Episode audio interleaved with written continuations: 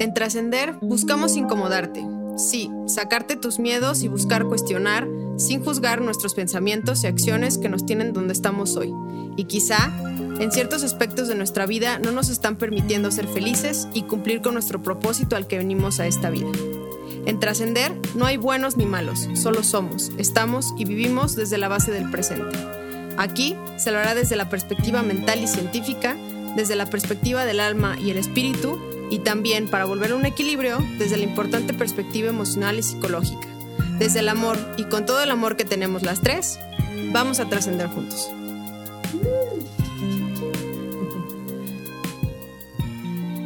Claro, totalmente. Entonces, en, resumen, eh, para ustedes y de forma muy breve, ¿qué serían los límites realmente como concepto? No como no como, no como una, una, no como lo que nos han platicado una experiencia, sino ustedes qué consideran que son los límites en general. Mm, bueno, hay un, hay una, hay una charla, de hecho se tiene oportunidad, se llama, creo que se llama La vida humana, es de Judith Butler, va caminando por la calle, ella, y una persona junto a ella, no me acuerdo el nombre, es una activista que vive una discapacidad motriz, y ella va rodando, y entonces hablan discuten en esta charla y hablan mucho de la funcionalidad promedio o cómo debe funcionar el Homo sapiens, así tal cual, la raza humana, ¿no? La especie humana. Claro. Y es como el Homo sapiens es bípedo, cuando antes uh, otros homos, otras especies humanas eran cuadrúpedos, por ejemplo.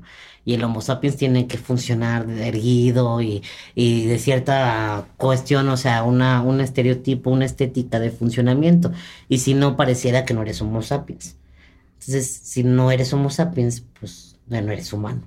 Y creo que eso pasa mucho. O sea, las personas nos conciben como, como una subespecie humana o como Homo sapiens disabilities, o no sé, o sea, no sé cómo, nos catalogan.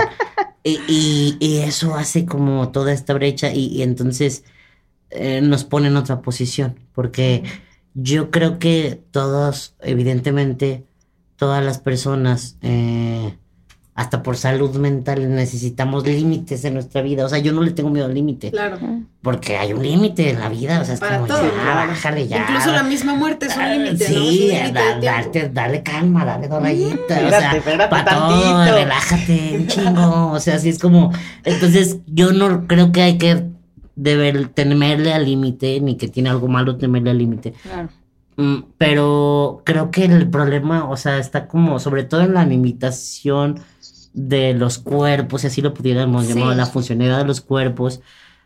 Mm, yo creo que hay que reentender cómo funcionan los cuerpos, o sea, y, y, dejar de asumir. O sea, porque eso va. Limitar un cuerpo es limitar qué deberías hacer, porque tienes senos. ¿Qué deberías hacer? Porque tienes pene. ¿Qué deberías hacer? Porque tus huesos son frágiles. ¿Qué deberías hacer? Porque tu columna no, no funciona igual que otra columna. ¿Qué deberías hacer? Porque no ves. O sea, entonces, eh, yo creo que entendiendo que, pues, que los cuerpos humanos tampoco se pueden normalizar. A mí me da mucha hueva creer que la gente somos como cajitas exactas multiplicadas. Una receta. Y, y, y creo que creo que sí debe de haber límites, creo que sí existen los límites, pero ese límite... Es que, esperen, estoy, estoy tratando de, de cerrar. De, de, de Sí, es que es complicada la pregunta. No venía preparado, pero a ver, yo ayúdame, ayúdame, ayúdame, sí. Sí, lo vamos, lo vamos, ahí lo vamos armando. lo vamos armando. Venga, venga. Yo creo que también los límites, bueno, pues los tenemos desde los marcos normativos, ¿no? Y que siempre ha sido un ámbito hasta de de, de, derecho. Tan es así que por eso tenemos eh, leyes a las y los legisladores, ¿no? Eso es lo que realmente hacen, el análisis de los límites basadas en derechos humanos. Esa es la función y la razón de ser. Sí, así como, como ha ido evolucionando nuestra sociedad para precisamente eh, analizar esos límites. Hay, hay diferentes maneras de verlo. Está en este tema como de temas normativos, de temas de derechos, en el tema sobre todo por ejemplo, si lo enfocamos en una onda más como tipo Joe Dispensa, ¿no? Que es que dice que prácticamente que los límites lo tienes en tu mente, etcétera. Mm, ahí sí como que yo difiero un poco. Creo que parte de los límites también em, eh, son del contexto que, que en el que estás. Depende de la perspectiva que lo veas. Eh, sí, en el contexto, por ejemplo, también donde naciste. Por ejemplo, eh, no sé si han escuchado este término que es como de la indefensión aprendida, ¿no? Por ejemplo, si a un perrito, pongamos un perrito, nadie humano, un perrito tú le dices que no puede, desde chiquito, no puede pasar aquí, no puede pasar aquí, no puede pasar aquí, una línea imaginaria, el perrito va a crecer y pues va a pensar que no puede pasar. llegó su mundo, ¿sí? Porque, porque desde ahí lo enseñaron, ¿no? Entonces imagínense los límites también cuando influyen en un tema cultural, ¿no? Por decir que las mujeres no, pues, apenas en, en Arabia Saudita no tiene ni dos años, ni tres años que apenas este, las mujeres manejan. ¿No? Entonces, los límites culturales, yo creo que son los que realmente nos afectan mucho, los, los sociales, y que nos impactan a un, a un nivel psicológico. Es que, ay, pero es que sí, ya les digo que la tacha nos explota aquí. Em, lo que pasa es que, pero también por un lado, si no tuviéramos un límite, no tendríamos una descripción de las cosas. O sea, acuérdense que el humano necesita, las personas necesitamos como catalogar, describir. Eh, Conceptualizar. exacto. Entonces, si no hubiera un límite, pues seríamos como una masa ahí. sí. o sea, plasma ahí. O sea, es que el límite sí, sí, sí, sí. Por eso les decía con el principio que abrimos el podcast, era, yo no estaba tan de acuerdo. O sea, porque yo decía, es que. Sí, pero, pero también yo creo que más que el que el límite, o sea, si pudiéramos concluir, es como no quiero sonar a la filosofía hasta del límite lo pones tú, pero que permitirte conocerlos, o sea, en todos los aspectos de tu vida, ¿no? O sea, y que desde ese permiso que te das, que te permitas romper los que te imponen. O sea, porque, no sé, a lo mejor a mí, eh, no, sé, o sea, es como, ¿cómo te vas a pintar las uñas? ¿No? O sea, es como, porque eso es un límite que me impone el entorno, ¿no? O sea, tú eres vato, no te puedes pintar las uñas. Entonces, permitirte romper ese límite. Pero sin embargo, si me dicen, camínate, párate, camina. Tú puedes. no, o sea, no. No va a pasar. no va a suceder. O sea, pero está como conociéndote. O sea, y permitirte romper aquellos. Si te, a través del autoconocimiento, yo así lo yo así concluiría esta, esta participación. Si a través del autoconocimiento te permites a ti experimentando, prueba y error, porque también uno conoce, o sea, uno, uno sabe hasta dónde, en todos los sentidos, en el aspecto familiar, ya sé hasta dónde decirle a mi mamá, ya sé hasta dónde decirle a mi papá, al novio, a la novia, al amigo, o sea, uno va tanteando como, como estos límites, porque también son, creo que sí son necesarios, pero cuando te los imponen, y no como el perrito, que el perrito toda la vida le dijeron, ahí se queda joven y, bueno, no joven, ahí se queda perro, pero, mm, y no lo dejaron trascender o cruzar.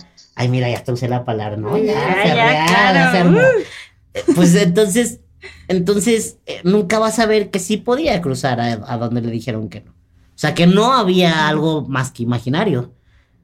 Claro, porque realmente se lo marcaron y justo es, de ahí donde viene, por ejemplo, la frase que dice que los, los, pájaros en jaula creen que volar es una enfermedad, ¿no? Al final creo que de ahí parte el concepto y es, es lo más importante y como conclusión, como la señalas tú, no, no, del, no del podcast, sino del concepto, es generar, entender que los límites al final existen para, por algo, para algo y funcionan a medida de que no te limitan a ti a hacer lo que tú consideras que te genera felicidad o que es tu propósito o tu objetivo al que viniste en esta vida, ¿no? Y, sin embargo, Nat, el, pájaro, los pájaros, siguen teniendo una jaulota que es el planeta Tierra. O sea, tienen un límite. Exacto. o sea, al final, es entender que, eso, que eso es, totalmente subjetivo y, que, y que parte de contextos y de situaciones, ¿no? No hay que satanizarlos, así como no satanizamos este, otros conceptos. Hay que simplemente entender que para algo están y como concepto funcionan. Sin embargo, hay que saber hasta dónde, cómo, por qué y cuáles son esos y para qué nos funcionan y para qué no, ¿no? ¿En qué, ¿En qué, realmente nos limitan a ser felices? Yo creo que, que, que, eh, sí, estoy de acuerdísimo con lo que dicen y que sobre todo radica el límite en el nivel de información que tú tengas para poder decidir qué sí y qué no a nivel personal también. pero por ejemplo, ahí Gio, digo, porque está padre como... ¿Tú, tú cómo, cómo decidiste tu romp... Ya, perdón, ya me adueñó otra vez del podcast. Sí, dale, dale. venga, venga. ¿Cómo, decidiste tu romp... O sea, buscar esa información. porque, porque a veces no es tan fácil, o sea, no es tan fácil cuestionarte y entonces buscar más y, y, y proponer y generar alternativas. ¿Tú, ¿Tú cómo le hiciste ahí, Gio? O sea, en tu caso. Porque creo que está padre que quien escuche, pues diga, bueno, pero ¿y cómo, güey? O sea, dícenme. Sí, de hecho por ahí va un poquito en lo que yo arma su respuesta. Eh, por ahí va mucho todo el tema y la pregunta, ¿no? De, de esta cuestión de los límites, en lo que decía Nats, como esas barreras, a lo mejor vamos aquí, barreras, esas barreras que ya no vamos a irnos muy lejos si tú las pones, te las ponen la sociedad, tú, lo que sea. Pero al final son barreras que te piden eh, lo que decía Gus, algo muy simple, lo de las uñas, o que puede ir desde algo de las uñas a realmente ser lo que quieres ser en la vida. ¿Cuáles son esas barreras, ya sea autoimpuestas o impuestas por los demás, que, te dan miedo romper o que no te animas a romper y no te permiten ser lo que realmente quieres ser? Como que por ahí va mucho este, toda esta cuestión de, los límites. Yo creo que acabas de dar justo en el clavo de tema de derechos humanos, porque tal cual como define el tema en la Convención de Derechos de Personas con Discapacidad es que reconoce que hay un diagnóstico médico, o sea, enfocándonos un poquito en el tema de discapacidad, que hay un diagnóstico médico, pero que hay barreras a las que la sociedad te pone, ¿no? Y justo también hay tener un tema, porque lo que me preguntaba Gus, ok, sí, están las barreras, ¿no? De la sociedad, pero cómo yo Gio, a ver, tú dime, Gus, si, entendí bien, sí. como yo, yo dije, quiero hacer esto, y no esto que me dicen, ¿no? Yo creo que es ahí, en ese aspecto, lejos del tema de derechos humanos, también tiene mucho que ver eh, y el reconocer que tienes un sistema de apoyo, un sistema de apoyo aunado a tu carácter porque yo era la niña que sacaban de clase con seguito de plática mucho en clase. ¿No? Confirmo. o sea, siempre hablaba mucho. Entonces, este, como que me gustaba, o sea, si estaba en el consultorio o algo esperando, yo terminaba siendo amiga de las piedras, de las plantas, este, yo me, en ese momento ya me comunicaba que si la de al lado viene porque le duele la panza, que si la otra, porque yo me la pasaba platicando, ¿no? Entonces creo que ahí fue como un tema de, herramientas que ayudaron y me fomentaron, que a lo mejor ya las traía de niña, pero me ayudaron y me fomentaron mucho mi red de apoyo, que en este caso es mi familia. ¿No? O sea, de, de, ok, a ver, ¿y qué opinas de esto? Yo opinaba de todo y bueno, yo según yo hablaba hasta por, por donde no. Pero eso fue, fue mucho, ¿no? Entonces como el ir fomentando como el que yo tuviera un criterio pero fue, es un, es un todo, creo que es una mezcla, no es una sola cosa, sino es una mezcla de muchas cosas, ¿no? En el que te hacen hacerlo, ¿no? Y, y por ejemplo, lo que, y es, no sabes cómo llegar, por eso cuando yo veo a muchas este, conferencistas o así de que es que la receta del éxito y no sé qué, para empezar, pues, ¿qué son esas cosas del éxito, no? Más bien a mí lo que me pasó es de que es un día a la vez y cuando ya te das cuenta dices, órale, qué padre que pude hacer esto y pude, pude ayudar de una u otra manera romper barreras para otras personas. Por dos. Sí, muy bien. Sí, totalmente. Perfecto, pues yo les voy a cambiar un poquito, poquito el tema. Voy a hablar acerca de la espiritualidad. Mm. Ya hablamos de muchas cosas, pero me gustaría que me contaran desde el punto en el que tenían sus pausas, desde el punto del autoconocimiento, desde el punto que están ustedes mismos con su propia energía, con su propia mente, con su propio ustedes, si llegaron a sentir, no sé, calor en las manos o, o sentirse que no pertenecían en este mundo y que su cuerpo, su mente se iba a otro lado, regresaba, si llegaban a sentir ese tipo de cosas que yo puedo creer que sí, porque sus pausas y todo su autoconocimiento que han vivido, toda la información que tienen, es porque han llegado a un punto así. Mira, yo, yo en el aspecto, la verdad, yo sí, sí hago como mis pausas seguido, pero ya es como un tema como, creo que ya llega un punto que como persona, ya lejos de, de todo lo que eres por fuera, por dentro, como que tienes que hacer una cajita de herramientas, de ver con ensayo y error lo que a ti te funciona. A mí el tema de hacer como introspecciones y, de hacer como, como esto, lo que dices tú, eh, de revisar qué tengo, ¿no? Por ejemplo, eh, siempre también quiero buscar como talleres o algo de mindfulness, de etcétera, porque te ayudan un chorro y luego es bien difícil, por ejemplo, ahorita en pandemia, poner en práctica todo lo que había aprendido, porque eh, eh, eh, también el aspecto espiritual es como estarlo también practicando día con día, ¿no? Son, son estos diálogos internos de qué necesito para encontrar mi paz. Yo, yo la verdad sí soy muy mucho de, de esas cosas. Y, y, me gusta porque creo que también ha sido parte de las cositas de mi caja de herramientas personal que me ha servido para mi bienestar. Y que digamos que, que no tiene nada que ver como con la discapacidad o no, sino es como, que me sirve para mí, como, mi paz. Y hay algo que, que es como mi mantra, sí hay algo porque soy una persona que piensa mucho, mucho las cosas antes de esto está bien, esto no está bien, qué hago aquí, qué hago acá. Me, a veces hasta me caigo mal yo porque me pregunto mucho y me cuestiono mucho, pero llega un momento en que dije, mira, un mantra que a mí me ha servido es haz lo que te dé paz. la decisión que te dé paz. y el otro es, si, eh, me, si el me hace mucho ruido y me genera, pues no lo hago y me quedo tranquila. O, me, o no hacerlo me genera mucho ruido, pues entonces sí hazlo. Es lo que te dé paz. Lo que más te, que, te dé paz, eh, eso es lo que tienes que hacer. Eso me ha servido a mí dentro de mi cajita de herramientas emocionales. Ay, muchas gracias. Gracias por compartir, yo. Qué chido. Yo, mm, yo he pasado. yo, yo, he pasado como por varios procesos. Yo, a mí, uno que me funcionó mucho es este, cuando viví solo. O sea, cuando me fui a vivir solo hace siete años, como que hay días, y esto sí lo voy a confesar, hay días en que todavía no me la creo. O sea, hay días en los que como que ahorita que dijiste como sentirte fuera del lugar, me hizo clic eso. Porque hay días en que digo, como que me veo desde afuera y digo, ¿y este vato qué? Te sales. hasta para allá. no, como que, no sé, me, me, me, cuestiono mucho y, me veo mucho desde afuera, como a mí mismo, es muy raro. Ya sé que voy a sonar muy raro, pero me pasa. Y hay días en que me veo así, como muy externo, muy ajeno. Y a mí sí me pasa mucho esta cuestión de de cuestionarme, de verme por afuera. Y me pasa mucho. Yo cuando me fui a vivir solo, eh, aprendí a vivir conmigo.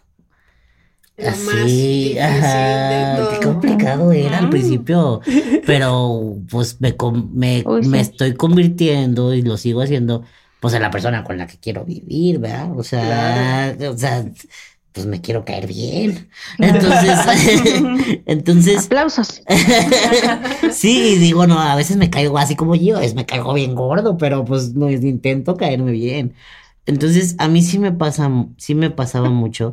Un tema que, que creo que es un tema muy humano, independientemente de, de una condición física o de esta cuestión de los límites, es. es la soledad. A mí, a mí es un tema, me ha servido mucho. Yo he trabajado mucho el tema de la soledad y me gusta mucho mi soledad. Ah, se va a escuchar muy feo y bien poco empático y no se enojen quien nos escuche. Pero a mí la pandemia me cayó como anillo al dedo. O sea, yo era el más feliz, así, de que, ay, qué padre. o sea, no por lo que pasaba afuera, sino en el sentido de, de cómo, o sea, no tuve problemas de lidiar conmigo, a eso me refiero. O sea, no tuve problemas para, porque... No te costó. No, no, no me costó. Eh, pero porque lo he trabajado mucho y esta soledad esto no, no me ha costado. Es que, como tú dices, Gus, para mí la soledad fomenta los diálogos internos. Entonces, más bien es, hay que monitorear qué tipo de calidad estás teniendo dentro de tu diálogo interno. Sí, ¿Qué calidad de diálogo interno tienes? ¿No? Para precisamente caerte bien o decir, bueno, estoy sola, pero estoy en paz conmigo, o, o sabes que estoy sola, pero no, me hace mucho ruido, no me gusta, hay que monitorear estos diálogos internos. Sí, completamente. Y por ejemplo, y algo que quería como ya aterrizar, ¿verdad? El hecho de que he aprendido a vivir conmigo, he aprendido a abrazar mi soledad, a, abrazar mi espacio, todo, no significa que siempre quiera estarlo. O sea, ¿sabes? Me gusta rodear y creo que también eso te ayuda a valorar mucho cuando alguien... Es que, ay, se va a escuchar como bien cursi, pero neta, a veces el hecho de estar compartiendo con alguien, el hecho de de que alguien te brinde su tiempo, aunque sea un gesto que tú asumes que te lo mereces. O sea, las personas asumimos que nos merecemos todo. Y, y, y, sí, no, o sea, porque, porque no solo mereces recibir, también hay que saber dar, ¿no? Hay que saber recibir. Entonces, eh, bueno, ya me estoy yendo por otro lado, pero creo que a mí sí, la espiritualidad sí me ha ayudado como mucho. no puedo, no puedo, vaya, homogenizarla o concentrarla en un solo concepto o en una sola cosa pero yo, yo a mí la espiritualidad me habla mucho desde la parte de cómo lidiar contigo, con tu soledad y con, con eso, porque cuando últimamente, y esto es algo que traigo mucho en la cabeza, así me hace como mucho sentido, eh, ¿quién eres cuando estás solo o sola? Así es. Eh, eh, y, esa persona eres en realidad. Es la realidad. Ajá, o sea, lo que quien seas, o sea, agresiva, violenta, hablando como persona, ¿no? Eh, amorosa, triste, melancólica, molesta, irradiando odio, lo que sea. Esa persona eres en realidad porque nadie te ve. ¿Y quién eres cuando nadie te ve? O sea, eso es como... eso, eso, esa está mi, mi pregunta en esa, esa... Lo traigo últimamente mucho en mi cabeza. Y, y está chido. Y, y, lo que dijo es justo esto, o sea, este autoconocimiento a mí me ha ayudado, a mí me ha servido lo trabajo mucho. No puedo decir que soy un máster y un experto porque no, nunca lo seré, creo. Pero, pero yo voy muy de acuerdo con, con, con Gio. Yo hace tres años tuve una experiencia muy fuerte, una pérdida enorme, una pérdida que yo creo que se va a ir conmigo hasta que yo deje de existir. Y, y entendí muchas cosas. O sea, porque, porque perdí muchas expectativas, perdí muchas ilusiones y y fue un miedo que nunca tuve, pero ocurrió, es lo que te digo. Si lo hubiera tenido el miedo, pues a lo mejor, no sé, o sea, estoy volviendo, aterrizando todo, pero creo que, creo que mm, es importante conocerte quién eres cuando estás solo para saber tu cuestión espiritual, ¿no? Ya, ya para cerrar. Hermoso, gracias. Pues muchísimas gracias. Nos encantó que hayan platicado con, con nosotras, con el auditorio. Estamos felices de que sean parte de este programa Trascender. Y pues nada, ¿algo más que decir? ya ¿Alguien quiere cerrar con alguna una frase matadora? Ah, una frase matadora. Vacío, frase, frase de César Lozano. final. Qué bonito programa, eh, bien filosófico, la verdad me encantó y bueno, eh, como, como se podrán dar cuenta, Gus y yo, bueno, aquí podemos hacer la pijama. La verdad es de que sí, sí, para todas, gracias a las tres por, por invitarnos, gracias también Gus por compartir y por abrirte, porque eh, creo que al fin y al cabo como humanas, como personas, eh, tenemos y convergemos también en este punto, ¿no? De, todas estas cosas, de los miedos, de los límites, de nuestros diálogos internos. Y en todo eso, el recapitularlo nos hace volver como a sentirnos como vivas, ¿no? En la pausa que tuvimos, la pausa, gran pausa que estamos teniendo, lo que estamos viviendo en temas de pérdidas humanas, eh, el estar conscientes de decir, aquí y ahora, hoy estoy aquí y ahora, aquí y ahora estoy con ustedes. Y entonces eh, el ser conscientes hasta de, no de ignorar, pero más bien de valorar lo que el tiempo que ustedes nos están dando, el tiempo lo que las otras personas nos dedican, como dice Gus, completamente que nos creemos merecedoras de todo, ¿no? Y no, no eres merece, no, no es, no es ese, ese aspecto de ser merecedoras o no, es el saber cómo convivir como humanas, como humanos. Creo que la gran lección también que nos ha dejado este tema que estamos viviendo también en pandemia es de que no somos seres individuales, somos una sociedad y lo que haga una o uno nos afecta a todas y todos. Entonces, en este, en este aspecto de ser en el tema de que reconocernos como personas, pero también el saber vivir como sociedad y que cómo estoy trabajando yo en mí como persona para, para darle y, y, poder convivir y compartir con la sociedad. Ay, muchas gracias. Gracias yo por estar con nosotros. Muchas gracias. Muchas gracias a todo el auditorio. Para despedirnos. No, muchas gracias a ustedes, chicas. Gracias. No, creo que Gio lo dijo súper bien. O sea, a, eso, a eso quería llegar. Y yo, muchas gracias. Por dos. Yo creo que sí lo, dijo muy bien. Eh, agradecerles, chicas, por la invitación. muchas gracias al señor productor también. Sí, gracias. por, por, el espacio. creo que e, e, está bien padre que existan como estos espacios y que, y que empecemos a, a cuestionarnos, que empecemos a hablar de esas cosas que a mí me gusta mucho hablar como como de eso que te duele, de eso que nadie dice, de eso que nadie quiere tocar, de eso que nadie quiere abordar, porque creo que nos aporta un chorro. Muchísimas gracias y los esperamos en el próximo capítulo de Trascender. Muchas gracias y yo los dejo con una última frase de reflexión que dice... Frase matadora. Un hombre que fuerza sus límites al final los encuentra. Gracias por estar con nosotros. Muchas gracias. Hasta la próxima, chicos. Muchas gracias, mi